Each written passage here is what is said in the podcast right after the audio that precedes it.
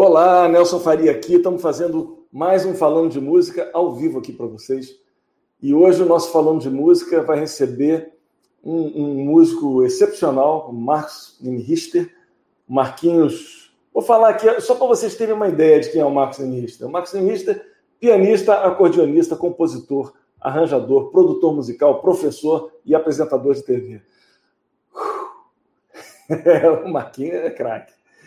Começou a estudar muito cedo ainda, com quatro anos de idade, e depois se tornou, obviamente, bacharel em piano e composição pela Universidade Federal do Rio de Janeiro, onde também acabou virando professor e dando aulas como professor convidado. É, também participou de várias oficinas de música pelo Brasil todo, como o curso de Curitiba, que é muito legal, o curso internacional de verão de Brasília, Festival de Londrina, etc, etc, etc. É um craque. Também trabalhou em algumas universidades estrangeiras né? na UNO, que é a Universidade de New Orleans, também a Swarna Bhumi Academy of Music, na Índia. Uau! É, durante a sua carreira, teve a oportunidade de tocar com vários artistas, participou de concertos com os poucos nomes. Chico Buarque, Milton Nascimento, Hermeto Pascoal, Paulo Moura, Michel Legrand, Winton Marsalis, Al Jarreau, Roberto Menescal, nosso professor também, Elza Soares, Martinho da Vila, Cássia Heller, Maria Bethânia. É, em 2004 ganhou o Grammy Latino pela sua participação no álbum Jobim Sinfônico, uma produção do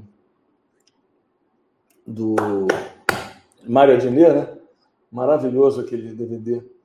E ele também fez, foi apresentador de TV no programa, na verdade, no programa uh, Estúdio 66 no Canal Brasil, onde ele recebeu ali diversos artistas, Caetano Veloso, Ed Mota, João Bosco, etc. Ele faz parte da banda Ouro Negro, é, também e, e, já tocou como convidado solista da Orquestra Petrobras, da Sinfônica do Orquestra Sinfônica do Teatro Nacional, Orquestra Sinfônica do Estado de São Paulo, ZESP, a Sinfônica Brasileira, a USB, ou seja, Marquinhos. É, e com a Orquestra de Ouro Preto e Orquestra Sinfonia, e Orquestra Sinfonia Brasil. É, com essa última, ele gravou o concerto para acordeon e orquestra de cordas do Radamés em Atali. O cara tem um currículo realmente barra pesada. É isso. Já fez 500 coisas, já tocou com um monte de gente. É... E é um querido amigo meu. E a gente vai fazer o Falando de Música hoje com ele, com as perguntas que vocês mandaram para nós. Hoje, Bom, já vou trazer logo o Marquinhos aqui, depois eu vou trazer mais um convidado. Fala, Marquinhos. Aí, Nelson. Tudo bom? Tudo bem? Tudo bem, você? É, isso aí. Parabéns. Release, um release realmente é, impressionante. Esqueci de falar, eu esqueci de botar no release, né, o, o, aquele show que a gente fez em Natal. Mas eu botei, né? Eu botei o curso de Natal, né? É, Aquele curso... a gente tocou juntos, a gente já tocou junto em algumas oportunidades, né? Uma é, foi lá em Natal, né? Que a gente fez um quintetinho, uma coisa. Foi onde, e... foi onde a gente se aproximou mais, ficou mais amigo. Exatamente. É. E depois também, quando foi, foi, teve um aniversário do, do, do, Um Café Lá em Casa. Bom, você Isso. participou do Café Lá em Casa e um Isso. aniversário do Café Lá em Casa a gente fez um show lá naquele YouTube Space e tal, e aí a, a, a, a, banda, a Big Band da, do Marcelinho, a, como é que chama? Atlântica, Marcelo, é. Atlântica, exatamente. Você era o pianista da Orquestra Atlântica, e aí você participou lá e a gente fez também junto. Marquinho, o, o, a dinâmica desse nosso falando de música é uma dinâmica de perguntas e respostas. Uh, a gente vai estar perguntando para você as perguntas que, que, a gente colheu na internet aí durante esses dias. E eu quero chamar ah. para fazer aqui uma, uma, triangulação comigo, bater uma bola, né? É, um pianista maravilhoso também, é, que é assinante lá do Fica Dica Prêmio e tem feito muitas, muitos trabalhos em parceria comigo. A gente, quando eu, quando eu fiz o Tirando Música de Ouvido, ele fez muitas, muitos, as bases de muitas músicas que eu compus e ele também faz uns praticantes para nós. E é um cara que está entrando aí para o nosso time do, do Fica Dica Prêmio. Então, já quis trazer ele aqui para ele fazer bater essa bola com a gente aqui. Ele vai estar tá também fazendo as perguntas. O nome dele ele é teu, teu xará, é Marcos Vinícius. Então eu vou chamar aquilo de Vinícius aqui, para a gente não confundir, que é, que é exatamente a forma que a esposa dele chama ele. Fala, Vinícius.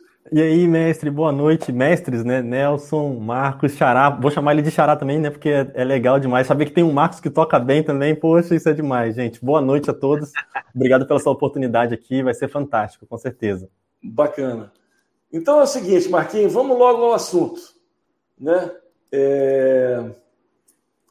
Primeiro eu queria avisar a rapaziada que está chegando aí para é, compartilhar. Queria pedir para vocês compartilharem essa nossa live né? Compartilha com teus amigos, estamos começando agora. Se alguém tiver alguma pergunta é, específica que queira fazer agora, a gente tem muita pergunta que já foi feita antes. E, e aliás, é importante vocês fazerem essa pergunta sempre antes. Mas se alguém quiser falar alguma coisa, fazer alguma pergunta aqui agora, pode usar o nosso chat, tá bom? Eu vou pedir para você, Marquinhos, não ficar olhando para o chat, não, senão você vai ficar louco. Começa a vir um monte de perguntas. Presta atenção. É, Marquinhos. Não, por isso fazer agora. Eu fui fazer isso agora. Eu fui tirar aquela parada da minha frente. Ali. Exatamente, senão ficou uma loucura. Tá bom? Então vamos lá. A gente vai começar. É... Marcos, é, Vinícius, é, quero convidar para você fazer a primeira pergunta. Você já, já abre a nossa nosso falando tá de música fazendo a sua pergunta. Beleza. Então, Marcos, a primeira pergunta que eu recebi lá no Instagram também foi a seguinte, ó. O que 2020 te ensinou? Porque a gente viveu né, esse ano de pandemia e tudo, então você, como profissional da música, com certeza pode responder isso, né? No caso, da, falando da sua experiência, né? Cara, parece para mim que 2020 acabou só agora, quando acabou o campeonato de futebol, né? O brasileiro. Para mim, ali acabou o ano de 2020, porque não teve tudo, todos aqueles ritos, né? Que a gente costuma associar ao fim de ano. Natal, Réveillon e, e, justamente final de campeonato brasileiro, essas coisas, que é tudo em dezembro, não teve. É verdade. Carnaval também não teve. Então, para mim, agora que acabou o campeonato, o Flamengo ganhou, tal, meu Flamengo, começou 2021. O que, que eu aprendi até semana passada, né? Foi um ano mais longo, assim. Que, de certa forma, eu já sabia fazer, que era viver sozinho. Viver sozinho, saber cuidar de mim mesmo sozinho, né? Isso eu já sabia, isso eu não posso dizer que a pandemia me ensinou mas é, a pandemia me ensinou a ir mais fundo ainda nisso, né? Negócio de compra, de, ah, de roupa, de... juntou tudo. E do ponto de vista profissional, me ensinou a ter que arrumar outras formas de trabalhar, porque eu sempre trabalhei mais ao longo da minha carreira com shows e gravações em estúdio, ou seja, palcos e estúdios. E essas duas coisas foram vetadas ao mesmo tempo, tanto os palcos quanto os estúdios, né? Então eu tive que aprender na, na marra né, a lidar com outras formas de trabalhar, não só por questões financeiras, mas por questões de, de espírito mesmo. Né? Claro, precisa claro. alimentar o espírito, a gente precisa tocar. A gente não pode tocar para outras pessoas num palco, então como é que a gente vai tocar? Então é assim, eu ainda estou nesse aprendizado. Para mim não acabou ainda não. Estou só no início dele, eu sou um bebê no sentido do aprendizado de como lidar com isso tudo. Que legal. A gente poder ver que você tem esse espírito ainda de aprendiz, isso é muito bom também, isso diz muito pra gente, né? Porque todo mundo foi pego de surpresa, né? E na verdade, uma das coisas que a gente notou é que a gente já sabia que a gente precisava estar na internet, né? O Fica a Dica Prêmio já está aí há anos liderando no mercado e não é à toa que eles já estavam preparados também para isso, porque quando veio essa pandemia que todo mundo já precisava, sabia que tava, tinha que dar aula online, sabia que precisava ter uma presença no Instagram, no YouTube, ter um canal, ser bem posicionado. Quem já estava fazendo isso, com certeza já partiu na frente, né, Nelson? Você com certeza pode também dar esse upgrade também para a gente, porque, sem dúvida nenhuma, a gente percebeu que muita gente acordou finalmente, aqui na Itália eu posso dizer essa experiência, que muitos músicos que eu sempre falava para eles, gente, vocês precisam ter um canal no YouTube, vocês precisam ser conhecidos também na internet, porque muitos deles também só tocam no ao vivo, são conhecidos até, renomados no, presencial, mas no online não são ninguém. E aí, quando justamente o que aconteceu, o que você falou, né, que vetaram os shows, eles ficaram assim na, na, no primeiro impacto, e agora, né, o que eu vou fazer? Então, isso, isso realmente que você falou é, é importante mesmo. A gente tem esse espírito de aprendiz para a gente estar tá continuando sempre evoluindo, né? E aprendendo com a situação, né, Nelson? É, Vinícius, na verdade, é, isso está vindo ao encontro de uma pergunta do Nivaldo Nunes Cruz, que ele uhum. perguntou o seguinte: como arrumar trabalho nessa pandemia? Deu uma dica. Então, é assim, mim? É, as perguntas são todas para você, Marquinhos. Claro que a gente pode colaborar, mas são todas para você. Não, bom, em primeiro lugar, eu quero saber, eu quero dizer que eu não sei, posso não saber todas as respostas, mas vou me esforçar para respondê-las, né? Como arrumar, como é que é a pergunta? Repete aí. Como arrumar como... trabalho na pandemia? Eu acho que você tem que criar o trabalho. É o jeito de pensar é um pouco diferente. Não é arrumar trabalho, né? Porque arrumar trabalho, assim, num pensamento mais pré-pandemia, o que, que seria arrumar trabalho? Seria você ir nos lugares, né? Fazer uma social, encontrar pessoas que poderiam depois te convidar para outras coisas. O próprio estúdio de gravação proporciona isso. Você vai fazer uma gravação, você encontra um músico que você fazia tempo que não encontrava, aquele cara lembra de você, toca de novo contigo e te chama para outra coisa. Né? A, a, nossa vida sempre foi assim.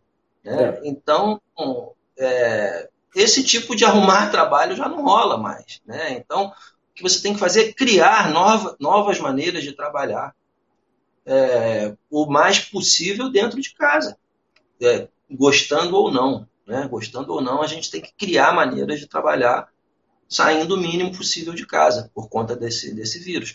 Para pessoas que já saíram na frente, como o Nelson, que já fazem isso há mais tempo, eu acho que isso tem a ver com o temperamento da pessoa, com o jeito de ser também, com a família, enfim, tem várias coisas que, que favorecem ou, ou atrapalham esse, esse, essa maneira de fazer as coisas. Mas é, é, fato que o Nelson fez isso há muito tempo. E como a gente é amigo, ele me falava, pô, cara, você tem que fazer mais coisa na internet, tem que botar mais a cara na internet e tal. Mas eu sou meio, meio do século XIX, assim, nesse ponto aí, sabe? Um, um, temperamento mais, mais introvertido, assim, e, e de ser mais extrovertido apenas de, na presença de outras pessoas. Então eu estou tendo que aprender isso. Né? Então, eu estou tendo que aprender a, não só a fazer isso, como eu falei, dentro da minha, da minha psique, da minha alma, mas para ganhar dinheiro com isso também. E as aulas são uma maneira, as lives são outra maneira, as gravações feitas em casa, passar a equipar melhor o estúdio em casa, a ponto de poder oferecer uma gravação bem feita. Né? Isso tudo eu, eu, eu, foi o jeito que eu estou encontrando para criar trabalho. Marquinhos, tem uma coisa que eu, que eu gostaria de, de, acrescentar nisso, já que meu nome foi citado aqui algumas vezes como uma pessoa que saiu na frente, não sei o quê. É, uma coisa que eu acho. É, é, eu acho assim: o, o, o show presencial ele não vai ser substituído nunca, porque a experiência do show presencial é, é aquela experiência de você sentir o som, de estar ali com as pessoas, encontrar o cara suar. É, é uma experiência que é insubstituível, né? É insubstituível. Mas uma coisa que, que, que foi bacana a gente conseguir descobrir, é, que é uma coisa que a gente, uma ferramenta que a gente não usava, usava muito pouco, é que é que o, o, o quando você fazia um show, por exemplo, num, num, num, num clube de jazz ou num, ou boteco, alguma coisa que você vai tocar ali ali no teu bairro tal, normalmente você conseguia atingir o público do seu bairro, as pessoas que estavam ali. Quando você ia para um, um, show maior, tocar num teatro, né, num, um teatro bacana tal, aí você já tinha ali uma possibilidade de atingir mais bairros, ou quase a totalidade da cidade, ou pelo menos aquela área onde as pessoas têm tradição de frequentar o teatro, de assistir música. De, né?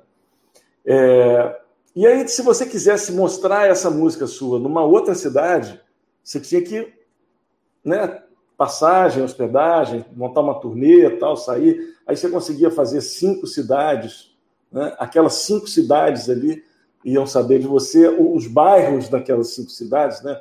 Iam saber do seu trabalho tal. E aí, quando você queria fazer uma turnê internacional, também era, era pontual. Você tinha que fazer um esforço muito grande para ir fazer um show lá em Torino, por exemplo, lá na Itália. Tá? Você né, o pessoal ali de Torino, daquele clube de jazz ali, daquela região, conheceu você e tal. E aí você ia fazendo um trabalho, eu estava lá na Suécia, lá no, no Nefertiti, lá que tem lá em, em Gotemburgo, fazer seu, seu show de jazz ali, o pessoal ali daquela área de, de Nefertiti conhecer seu trabalho. E aí você ia fazendo, era assim que a gente trabalhou a vida inteira. O que eu sinto é que a gente descobriu hoje que você fazendo um show seu é, pela internet, você atinge o mundo inteiro e você atinge lugares no teu país que você nunca iria atingir antes. Nunca.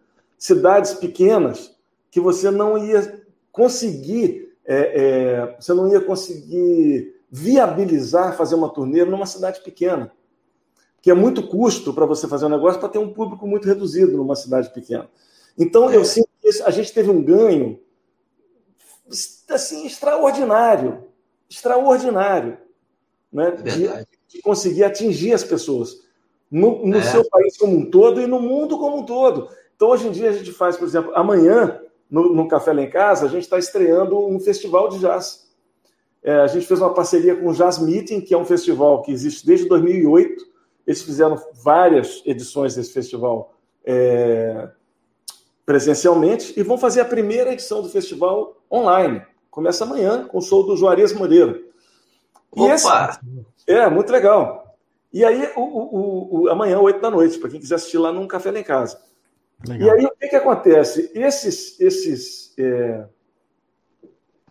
Esse show ele vai ser transmitido e a gente depois a gente pode verificar isso, que é muito legal, né? Você tem as ferramentas para verificar. Você vai ver onde ele foi assistido. Aí você vê que ele foi assistido na, em Angola, aí ele foi assistido no Canadá, foi assistido numa cidadezinha lá na Rússia, outra no, no, é louco. Então você fala, bicho, eu acho que o mundo está caminhando para isso. Não, não tem como. Nada vai substituir o presencial. Nada vai substituir mas nada substitui o alcance do digital. É genial o alcance do digital.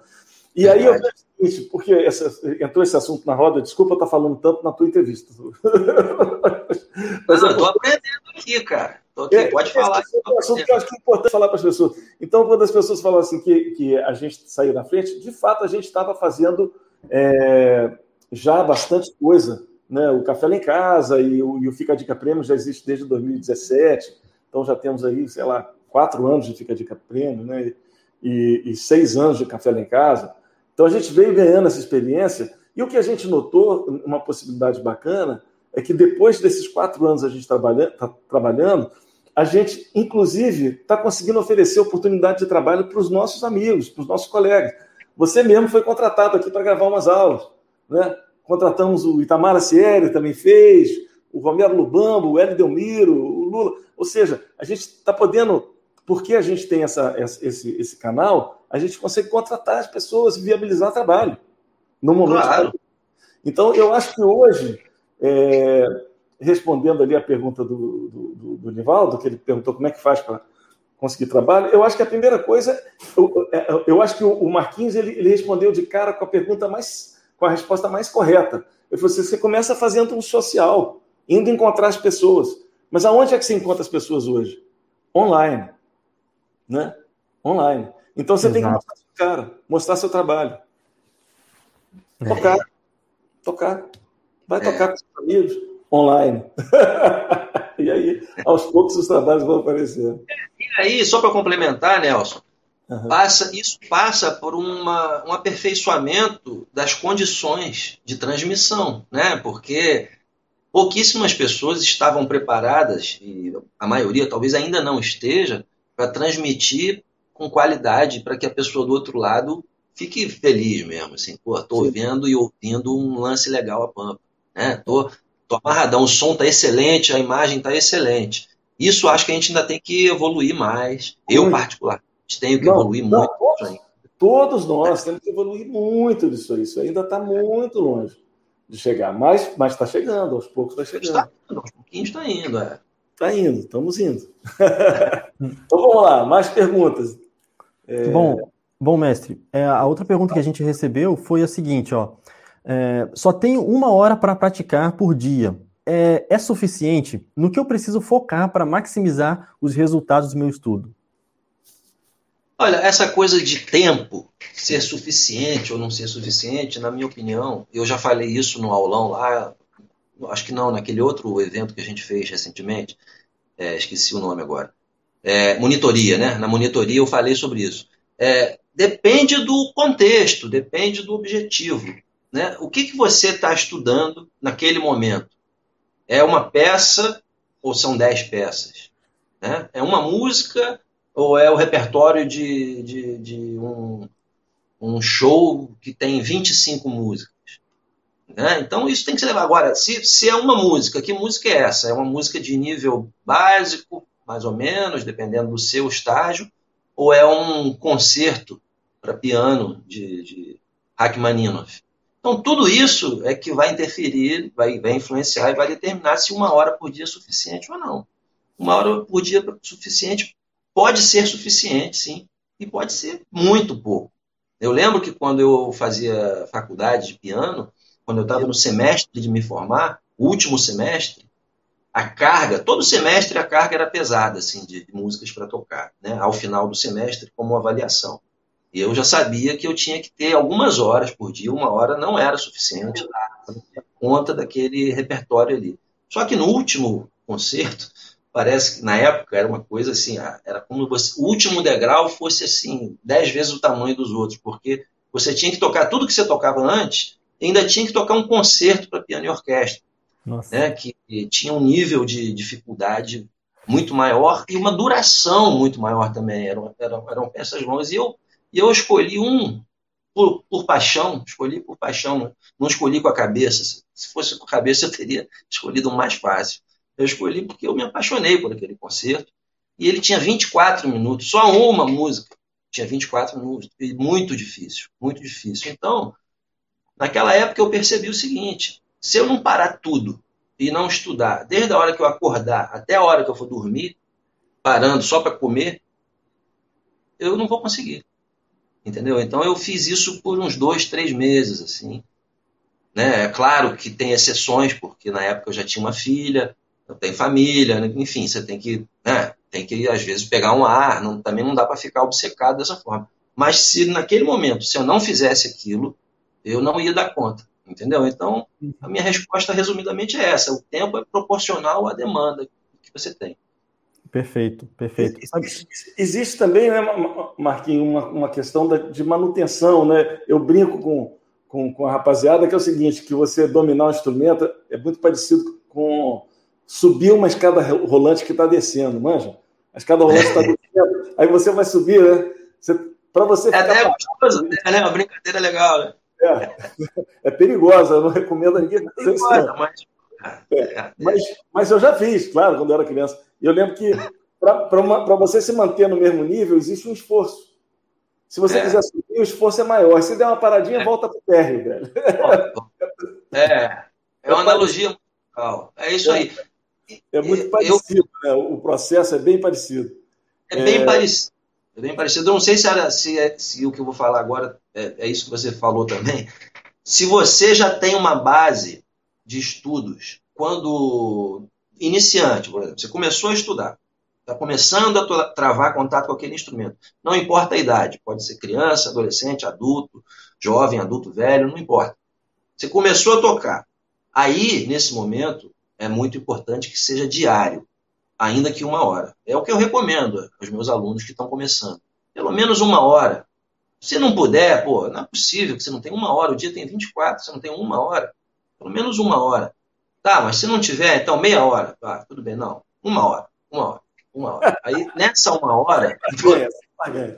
é, uma hora no mínimo, pô, tá começando. Você não pode se dedicar ao negócio que você está começando, nem por uma hora, talvez seja melhor esperar e começar quando você tiver essa, essa uma hora. Enfim, uma hora por dia. Depois que você passar anos e anos e anos estudando uma hora por dia, naturalmente você, até logo depois, no, no, primeiro ano, você vai querer estudar mais horas. É natural, porque você vai se envolvendo, vai querendo. Quando vê, você está o dia inteiro tocando, mesmo sem ter demanda nenhuma. Né? É por, por muita paixão, assim.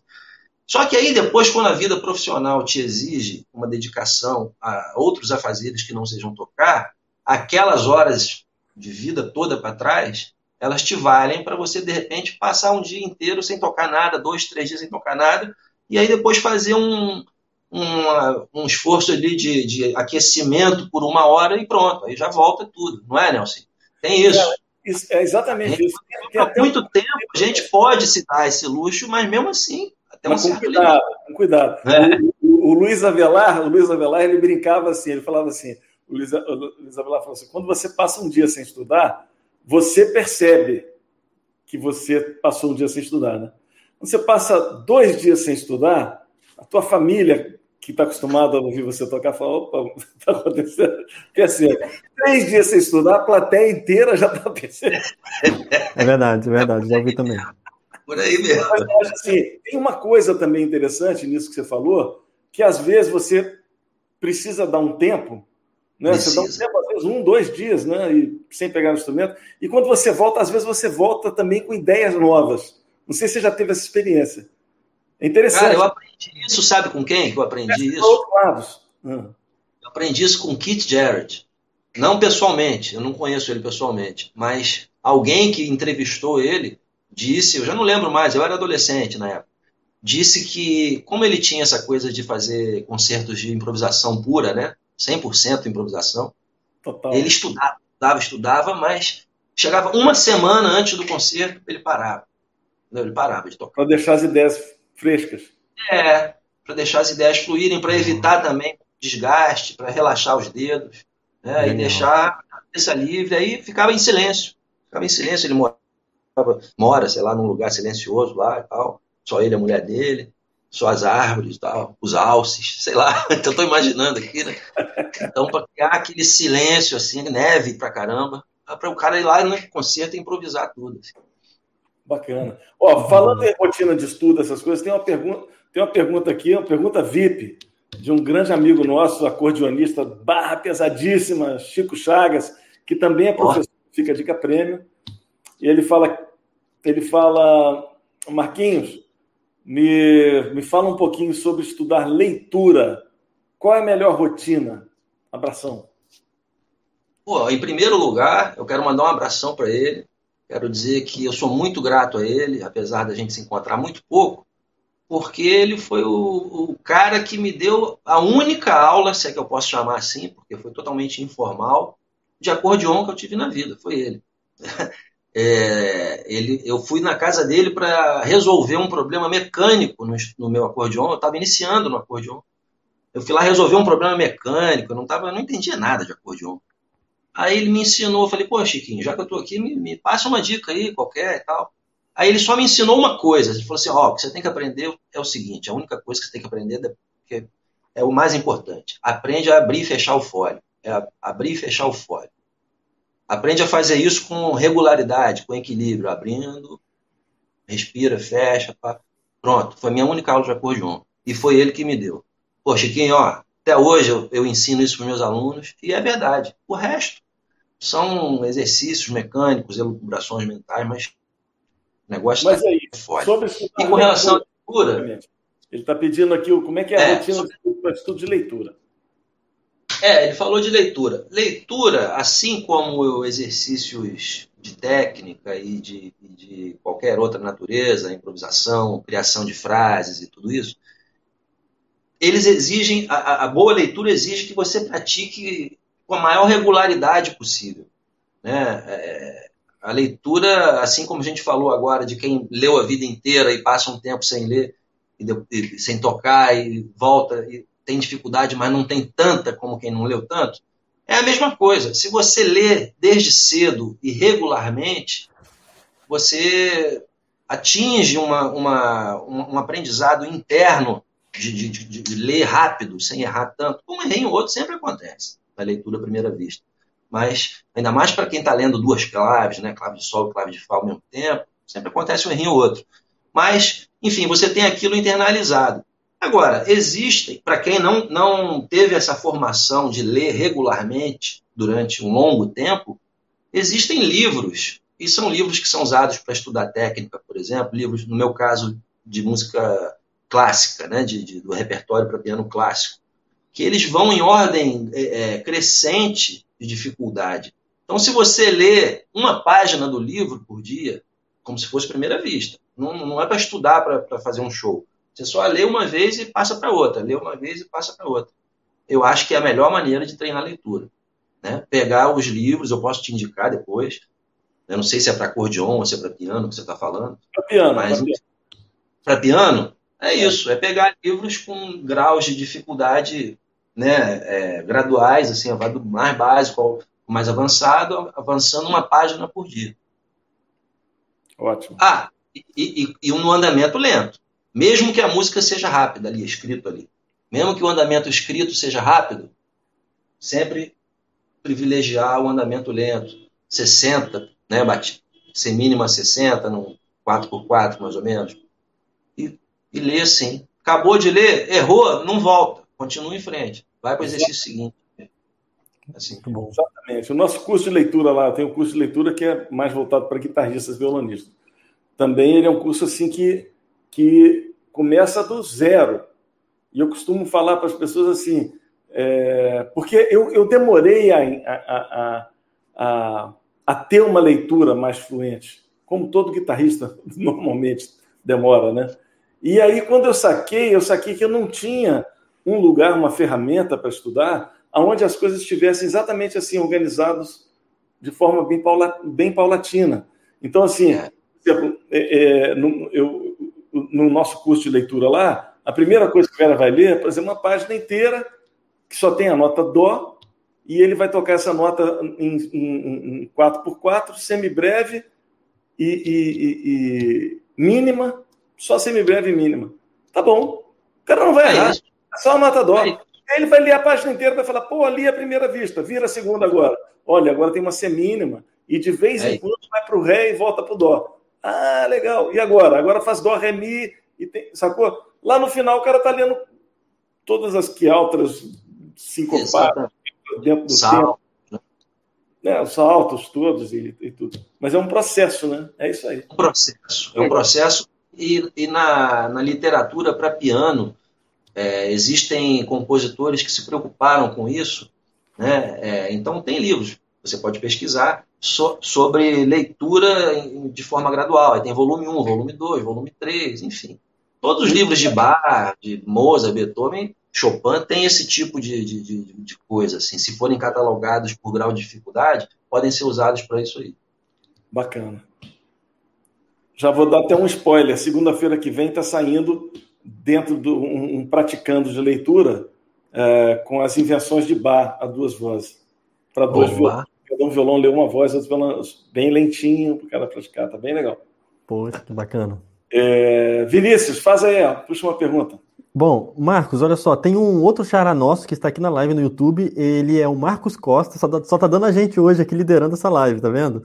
Ele perguntou é. assim: poderia mencionar, mestre, uma condução básica de jazz com dois ou três acordes mesmo? Mencionar? É, mencionar uma, condução, uma, uma... talvez. Seria isso, Zé? Eu acho que sim.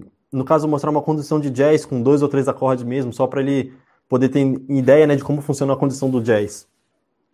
É, isso também eu vou tocar, mas antes de tocar eu preciso dizer o seguinte: isso depende de que formação que você vai tocar. A gente que é pianista, a gente vai tocar piano solo, a gente vai tocar em duo, ou a gente vai tocar em trio, ou em quarteto, ou em quinteto, ou em octeto, ou em big band, ou em orquestra.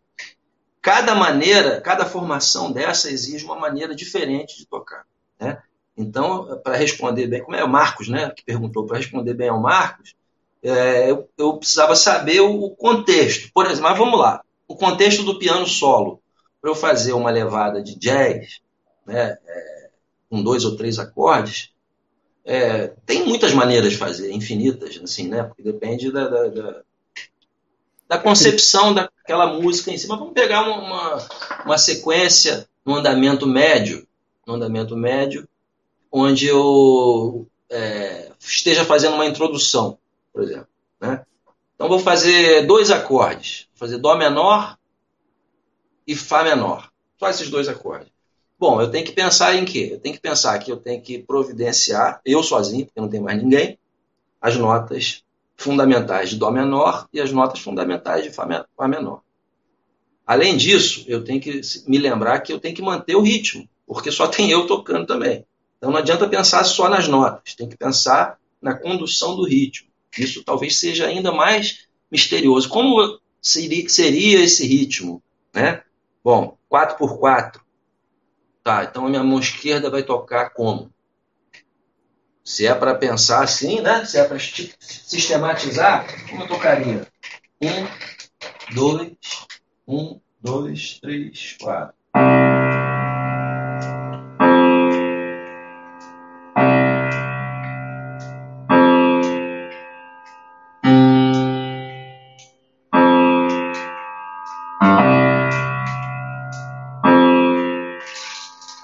Então, a primeira coisa eu acho que é estipular uma base eu estipulei uma base ali na mão esquerda, 4x4, uma nota para cada, como o Nelson falou ainda pouco, uma nota para cada compasso, um dó e um fá. Hora subindo, hora descendo, né? E a coisa misteriosa do ritmo. Sabendo que o jazz, pelo menos o jazz norte-americano, a concepção rítmica do jazz norte-americano, subdivide cada tempo em três partes. Então, a gente tem que imaginar também que eventuais notas entre as cabeças de tempo, elas têm que estar subdivididas em três partes, e não em duas ou quatro. E existe uma, uma um não rigor proposital nessa divisão de três. Às vezes você pode fazer a, a terceira mais próxima um pouquinho da segunda do que matematicamente onde a terceira seria. Né? Foi o que eu fiz quando fiz isso aqui.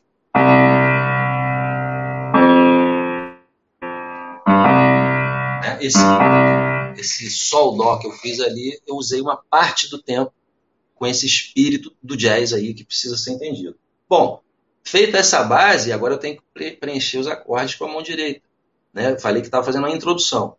Então, quais são as notas de Dó menor e Fá menor? Primeira coisa, o Dó e o Fá já estão lá no baixo. Eu não preciso repetir. Então, na mão direita, eu vou pensar o quê? Nas notas que a gente conhece como guia, notas guia, que são as notas que definem aquele acorde, aquele acorde. Sem elas, o acorde não pode ser chamado como tal. Então, quais são essas notas? No caso desses dois acordes e no caso da maioria dos acordes. A terça e a sétima. Né? A gente pode falar mais aprofundadamente sobre isso em outra situação.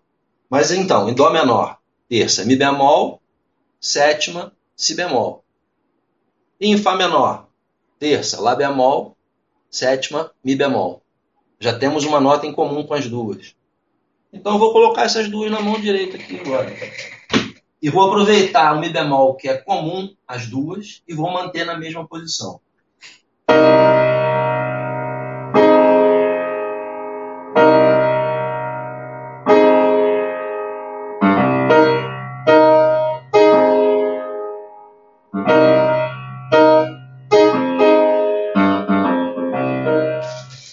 Isso eu já resolvi a harmonia e já dei uma ideia do ritmo. Mas está um pouco pobre ainda, um pouco simplório demais. Né? Considerando que o jazz tem uma certa sofisticação, valeria a pena talvez colocar uma notinha a mais na mão direita para dar uma, uma dar um brilhozinho, dar um glamourzinho nisso aí, né? Para tirar dessa coisa muito, mas já é suficiente, já é suficiente. Se, se fosse em conjunto, se tivesse outros músicos tocando, talvez eu tocasse só isso aqui mesmo.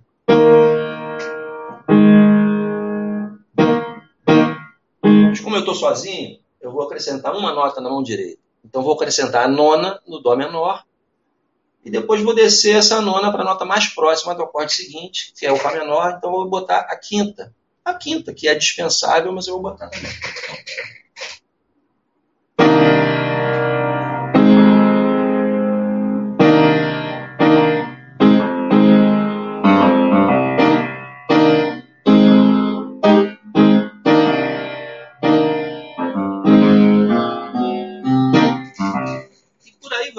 Enfim, eu acho que dá para ir acrescentando elementos, né? Mas aí vai tomar, acho que o resto da, da, da live toda. Enfim, mas é, é isso. Vamos, vamos pensar no simples primeiro para depois ir sofisticando aos poucos. bacana, bacana. Vou pegar aqui uma pergunta, tanta pergunta, não sabe nem qual escolher, cara. Mas vamos lá. É... Bom, que sorte. Ó, Jorge Ávila, ele, ele pede para você é, demonstrar um, uma cadência de 251 moderna. Ele fala assim, um 251 moderna. O que, que seria isso? Pô, moderna? Eu não sei, cara. Eu não sei também não. Eu vou tentar fazer. Eu não sei o que, seria moderna na cabeça dele, né? Porque tem muitas concepções de moderno. Eu vou fazer uma sequência de 251 tentando preservar esse tipo de voicing que eu fiz aqui, né? Botando as notas guia e mais uma tensão, mais uma nota de tensão. E passando por harmonias diversas, né?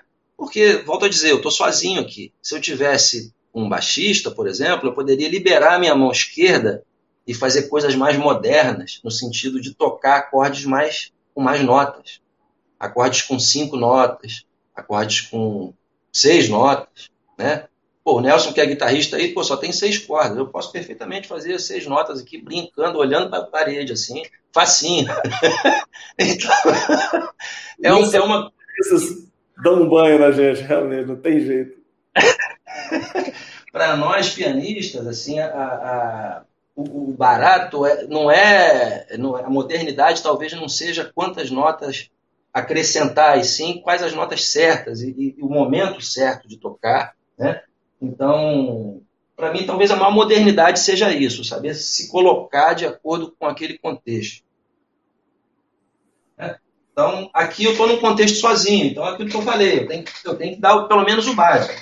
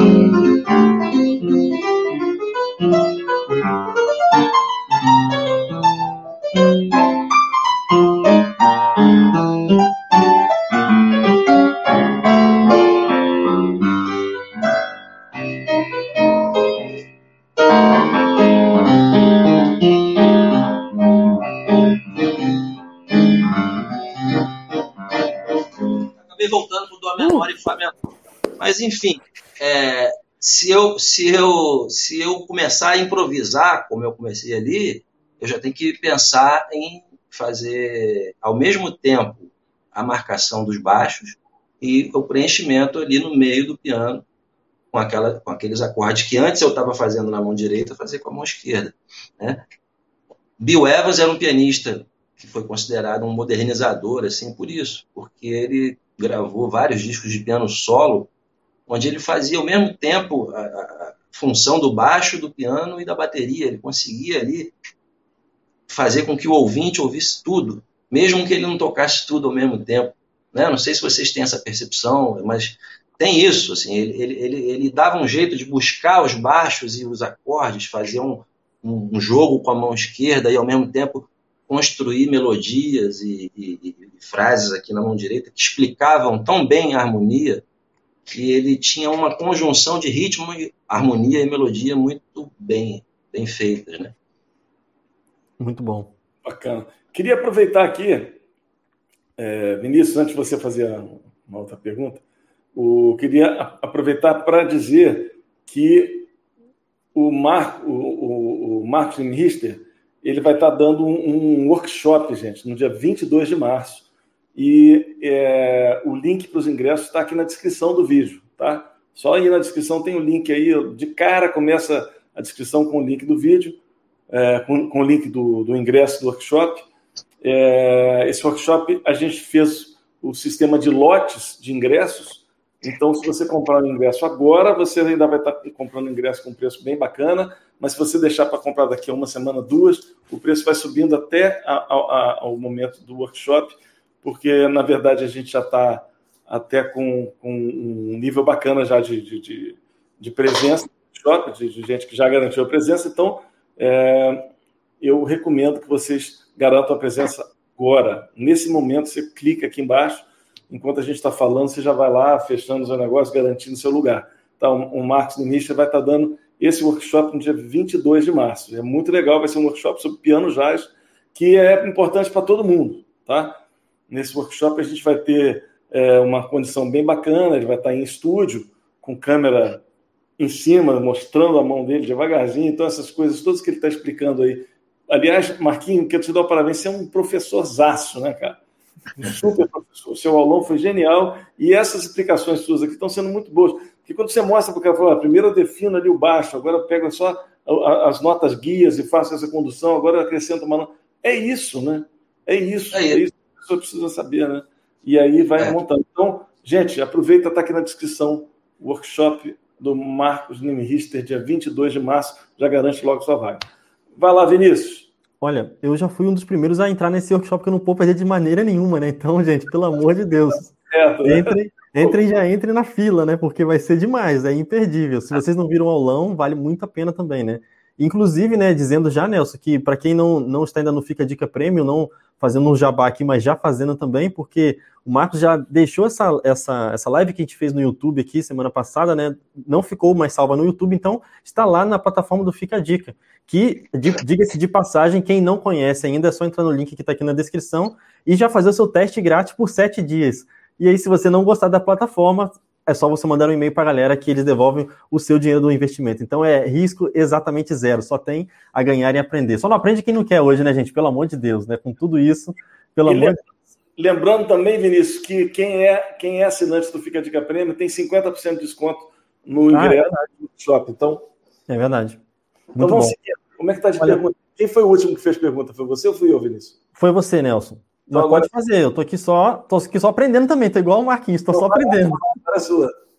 Olha só, o, o Xará, ó, a pergunta que ele fez aqui é duas em uma, então, assim, eu vou resumir para a gente entender aqui, é assim, ó, se, você já tocou com muitos músicos, né, Al Jarreau, é, Winton Marsalis, então, assim, na sua opinião, quais são os elementos que um bom improvisador tem, né, um bom solo tem, no caso, né, um bom improviso, e quais são as características comuns que você aprendeu junto com esses grandes improvisadores? É, essa pergunta é, é um pouco complexa, assim, porque solo, né? Ele está se referindo à linguagem do solo, né? Exato. E, improviso, né?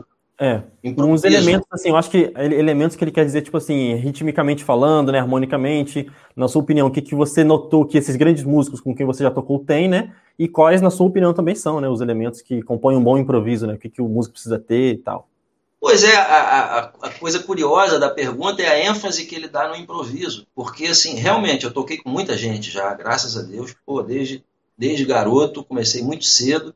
E comecei muito cedo já aquilo que a gente falou no início do, do da live, sobre a social, né? Eu adorava, pô, fazer social, eu adorava tocar. Há 13 anos, 14, graças a Deus meus pais deixavam, né? Meus pais permitiam que eu saísse de casa para ouvir música. Né? Eu tocava no regional, num grupo de, de, chorinho. Só que, como eu tocava piano, nunca tinha piano nos, nos bares, né? Hum, Violão, hum. sete quaquinho, pandeiro, flauta. Mas, pô, piano não tinha. Mesmo assim, eu ia para aprender, para ouvir. Porque eu, eu, quando tinha teatro, quando era apresentação em teatro, que tinha piano, eu tocava com eles. Né?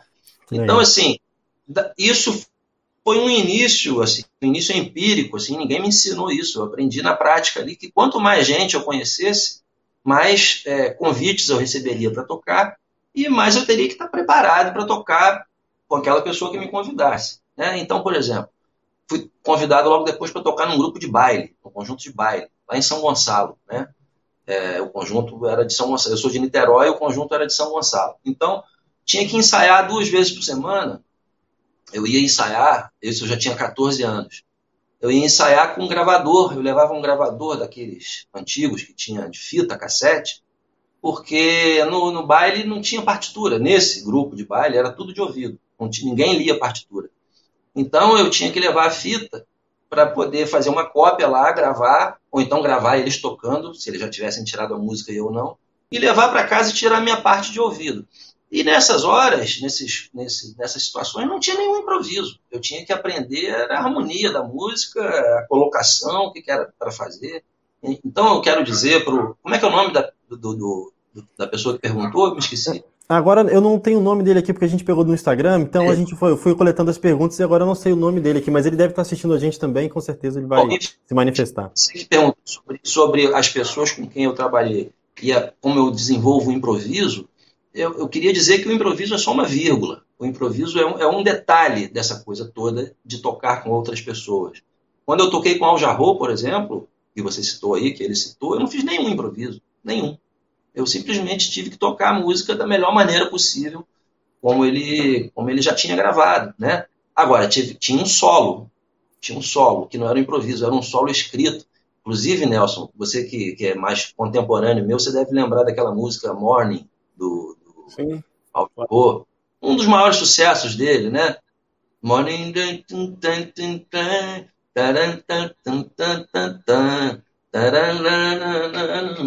Essa música, no meio dela, tem um solo de sintetizador que eu amava, assim. Eu, eu vi essa música pela primeira vez, criança ainda. Tinha um clipe que passava no Fantástico, assim, ao jarro com um monte de desenho animado, assim, os balões.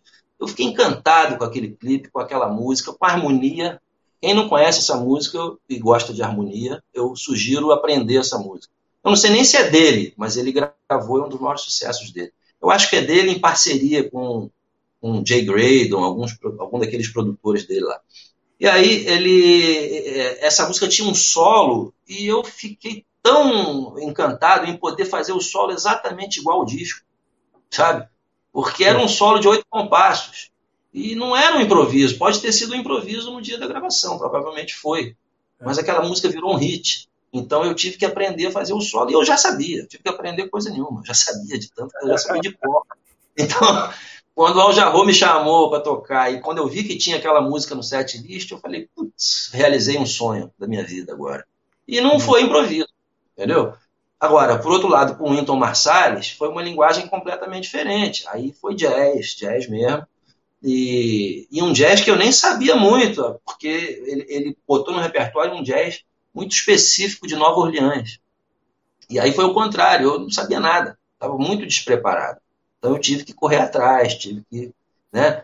Então, muitas vezes, assim, o conceito de improviso fica ligado à coisa da fraseologia, de você fazer frases e frases, mas isso é uma coisa necessária, saber fazer as frases, saber a harmonia, saber construir as frases da melhor maneira possível.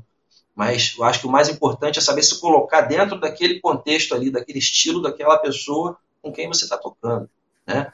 Então, se, se tem situações diversas, aprenda a se colocar em situações diversas. Se você quiser ser um músico específico de um estilo, de um gênero, ah, não, eu sou um chorão, eu só quero tocar choro. Nada errado, nada contra, tá tudo certo. Mas então aprenda a se colocar como improvisador dentro do choro. É assim que eu penso. Muito bom. Eu queria fazer só mais um pedido aqui, aproveitar que a gente estava falando sobre isso também. É, Nelson, se você puder colocar aqui o link desse workshop é, na descrição do vídeo, porque o pessoal aqui, a Selma, está falando que não conseguiu. O Soneca também tentou achar o link para o ingresso e não conseguiu. Eu não. coloquei aqui nos comentários aqui da live, mas eu não sei se o pessoal vai conseguir acessar. Não, então, se você. Tá no chat, tá no chat aí. É, é, tenta colocar você no chat para ver se o pessoal consegue clicar em cima. E falem para a gente aqui, pessoal, dê um feedback aqui para ver se vocês consigam entrar nesse link, tá bom? Só que o pessoal tava falando que não. Agora, agora vai conseguir, com certeza. É, vê aí. Eu, eu botei na descrição do. Acho que eu botei na descrição do YouTube, mas. É, o pessoal tava falando que não tá baixando o link, é por isso que eu tô só comentando aqui pra ah, gente não, não deixar passar, tá bom? Já tá, no, já tá aí no, nos comentários. Exato. Do, do YouTube, nos comentários, no chat do YouTube e no chat do, do Facebook. É, sobe então, ok, gente, se vocês conseguiram aí clicar no, no, no no link do para. Sim. Tá dando para clicar sim, eu já conferi aqui, Nelson, tá perfeito. Já? Assim tá, tá legal. Então, beleza. Quer, quer perguntar você agora? Sim. É, um, um, outro Marcos. Marcos. Marcos. Pô, não é possível. Marcos Antônio, não é complô, não, né? É Marcos 8210 Antônio. Os nicks são ótimos, né? Marcos 8210 Antônio. É, ele fala assim: gostaria de soar mais musical do que exercício no improviso. Você me indica alguma, algum método para resolver isso? Pô, essa, estar... pergunta, essa pergunta dele é excelente. Excelente. É... Não é à toa que se chama Marcos. Né? Verdade. Ela, ela, é tão, ela é tão boa que é de difícil resposta, porque para você faz, ficar mais musical e menos exercício, eu acho que você tem que deixar espaço para a tua criatividade. Aquilo que o Keith Jarrett fez lá, que a gente não sei se você está acompanhando aqui desde o início, né?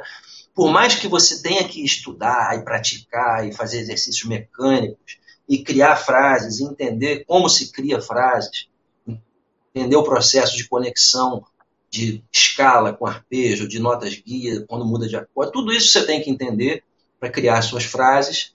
Só que aí você levantou uma questão, poxa, de repente está ficando muito com cara de exercício, como é que fica mais musical? Pô, dá um tempo, dá um tempo de, de ficar fazendo essas frases e procura cantar na tua cabeça. Canta na tua cabeça. Canta no chuveiro, entendeu? Imagina, tenta imaginar a harmonia da música.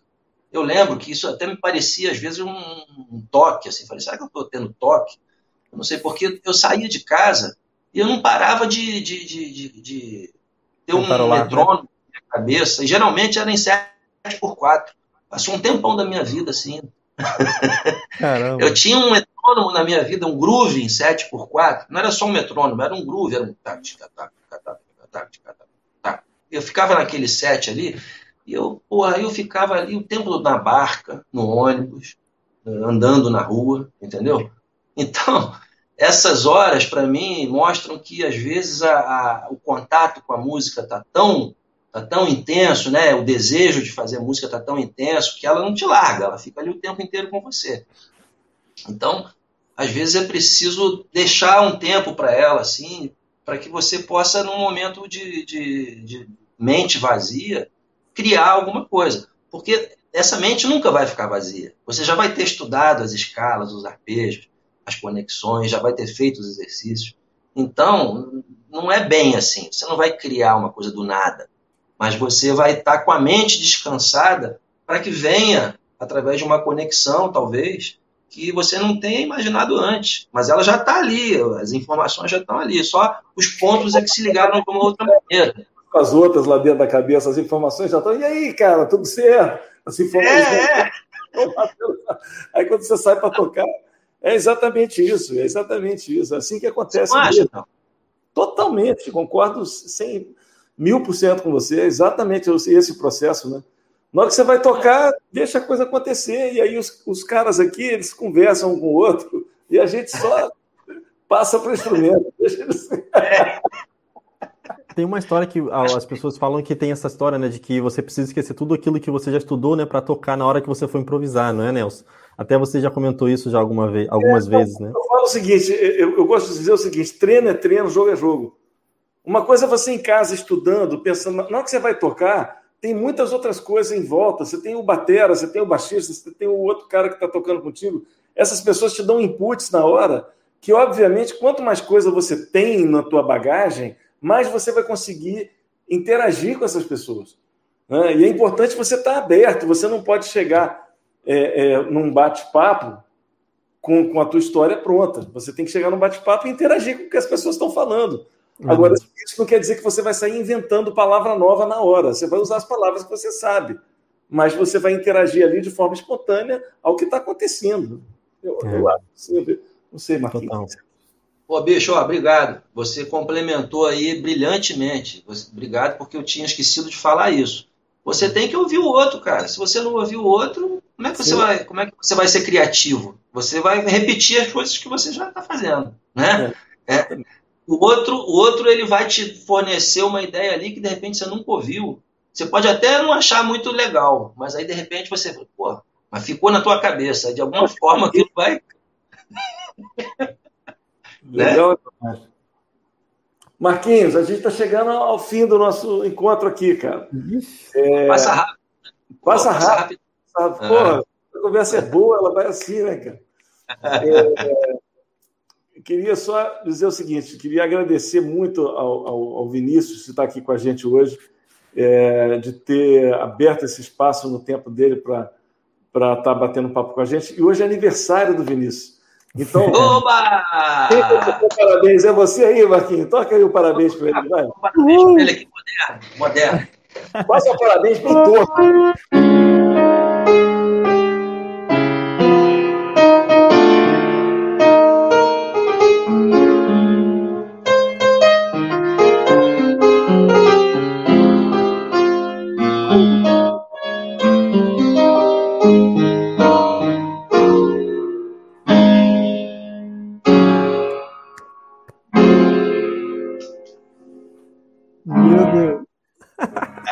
Meu Deus, bom demais, gente. Se tivesse aqui uma plateia agora.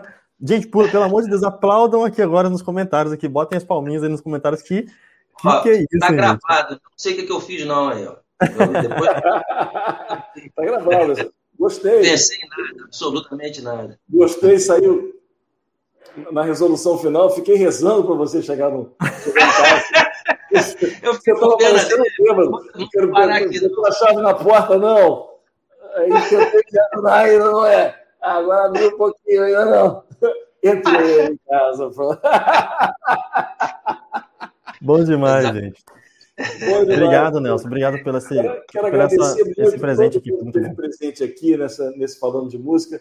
Quero reforçar que eu vou postar aqui de novo agora, ó, o workshop que o, que o Marcos Limrichter vai fazer no dia 22 de março. É, é aberto a todo mundo, chama Piano Jazz, mas você, mas qualquer um pode fazer. Eu vou falar até de uma coisa interessante. O Alexandre Carvalho, o nosso querido amigo falecido Alexandre Carvalho, um músico excepcional, ele fez um curso chamado Piano Jazz Intensivo.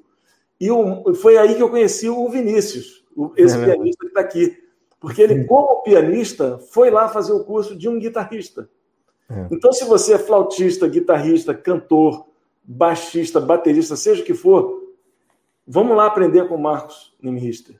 Porque o, que ele vai falar serve para todo mundo. É lógico que se você é pianista, pô, você, vai, você vai ter uma vantagem. Pô, peguei ali direto na, na fonte. Mas a música, a música é uma coisa, cara, quando o cara fala uma coisa, você pode aplicar aquela ideia para qualquer instrumento, para qualquer coisa na vida. Assim. Então, eu recomendo muito, porque o, o, o Marcos Nimrister é um músico excepcional, um músico que tem uma experiência vastíssima e está com a gente pô, nessa parceria incrível. Vamos fazer esse, esse, esse workshop no dia 22 e o, o link para você comprar o ingresso ainda com preço promocional tá aí, tá? Porque a partir de, de um dia aí qualquer que você quer, você vai ver lá. Lote 1, lote 2, lote 3. O lote 1 já acabou. Né? Nós já estamos no lote 2. Então, quem comprou até, sei lá quando foi, até domingo foi, agora. É, até ontem pagou bem baratinho. A partir de hoje já é um lote 2. Mas o lote 3 vai entrar, e aí vai ficar mais caro e assim por diante. Tá? Então, fica ligado. Queria... Eu queria, queria só aproveitar para poder fazer, fazer um pedido aqui, um desafio já para vocês dois ao vivo aqui para todo mundo, hein, gente? Olha só.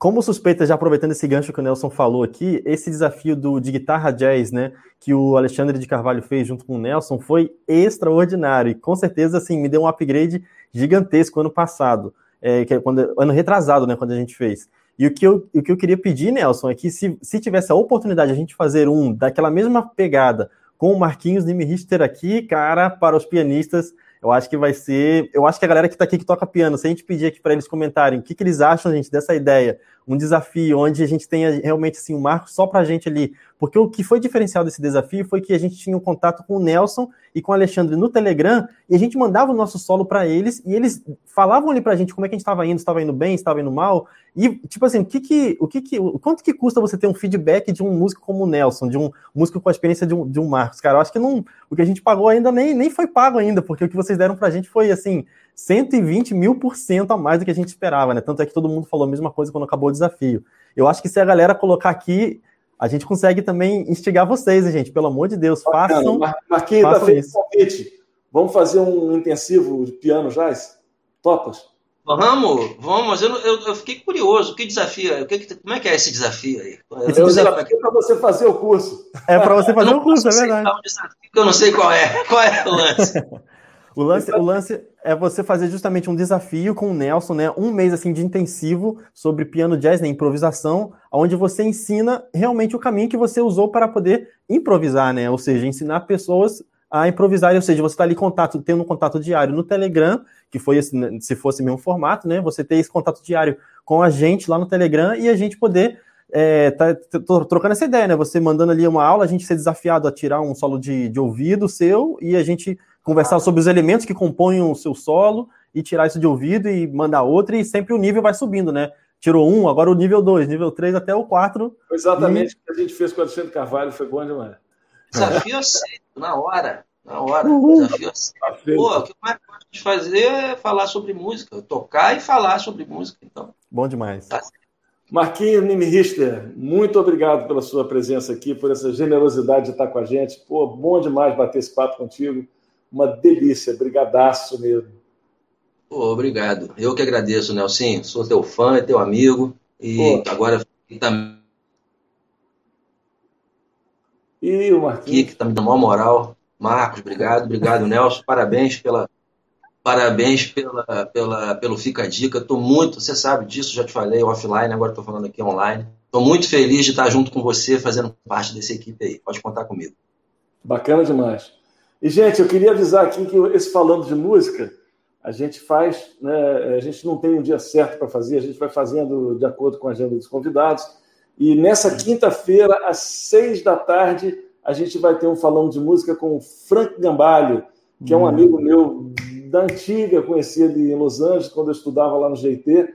Eu fui estudar no, no, no GT, o Frank Gambale ele era aluno do GT, então eu fui colega dele durante seis meses. Só que eu entrei em março e ele já tinha entrado em setembro, então ele já tinha seis meses. O curso lá era um ano, né? E aí, é, quando deu setembro, eu tinha, eu estava estudando já há seis meses, eu era colega dele durante seis meses, e ele se formou e foi convidado imediatamente a ser professor da escola. Então, eu tive o Gambale como meu colega durante seis meses, depois como meu professor durante seis meses. Foi muito bom. E a gente fez uma amizade muito bacana quando ele veio aqui no Brasil com o Tio Coria. A gente se encontrou, saí para passear no Rio de Janeiro com ele, né? jantamos Legal. Lá, lá, no, lá, no, lá, no, hotel onde foi o Tio Coria. Acabei conhecendo o Tio Coria pessoalmente, só cumprimentei, falei que sou fã e fui embora, não fiz mais nada.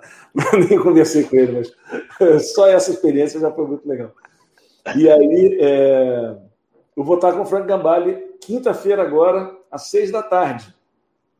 Tá, então já agendem aí e fiquem ligados que a gente bota, eu vou botar agora, quando a gente terminar isso aqui, eu vou botar lá aquela caixinha de pergunta no Instagram, a pergunta que você gostaria de fazer para o Frank Gambale, escreve lá, tá bom? Show. Então é isso aí. Marquinhos Richter. Valeu, meus amigos. Obrigado. Excelente. Obrigado. Vinícius. Obrigado. Marcos Vinícius, muito obrigado também. Gente, obrigado a vocês, mestres. Foi uma honra. Toda, toda a audiência que teve aqui agora, muito legal, rapaziada é, presente, marcando presença. Então, valeu. Abraço. Falou, Marquinhos. Falou os dois Marquinhos. Obrigado, gente. Tchau, tchau. Valeu, galera.